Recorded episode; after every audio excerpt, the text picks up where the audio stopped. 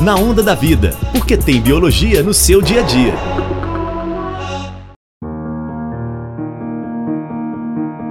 Os vírus circulam naturalmente nos animais silvestres, às vezes pulam de uma espécie para outra.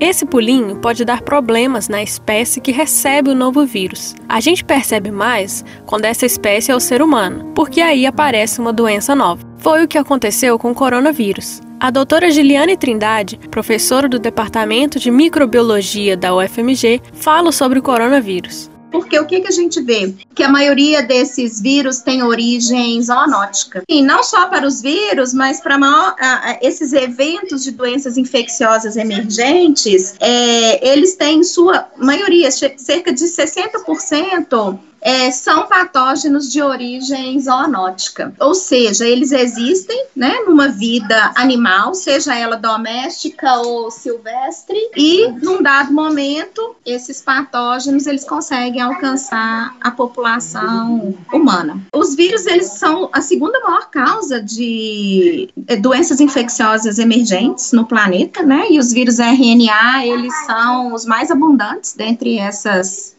causas, né? Eles exibem uma, uma diversidade genética é, considerável, eles têm uma alta taxa de evolução, vamos dizer assim, né? Um potencial de evolução talvez mais acelerado, talvez não é mais acelerado do que outros patógenos. E está relacionado com a estrutura de replicação desses vírus, né? As enzimas que fazem as replicações de genomas virais, a taxa de mutação que esses vírus exibem. As enzimas responsáveis pela replicação, quando o genoma é de RNA, não têm habilidade de checar o que sintetizam, ou seja, não existe correção dos seus erros ao replicar. Isso significa que tem mais chances de acontecer uma modificação na sequência, que é chamada de mutação, e com isso aparecer a possibilidade de conseguir infectar outras espécies. O corona, ele é um vírus de RNA, é, então, isso é um dos pontos, né, que talvez explique por que, que esses vírus conseguem fazer esse salto de espécie tão facilmente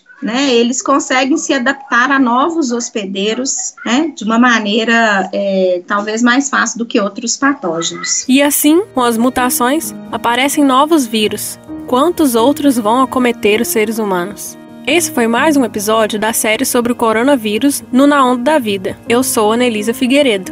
Para ouvir os programas e enviar comentários ou perguntas, entre no site www.fmg.br barra Ciência no Ar.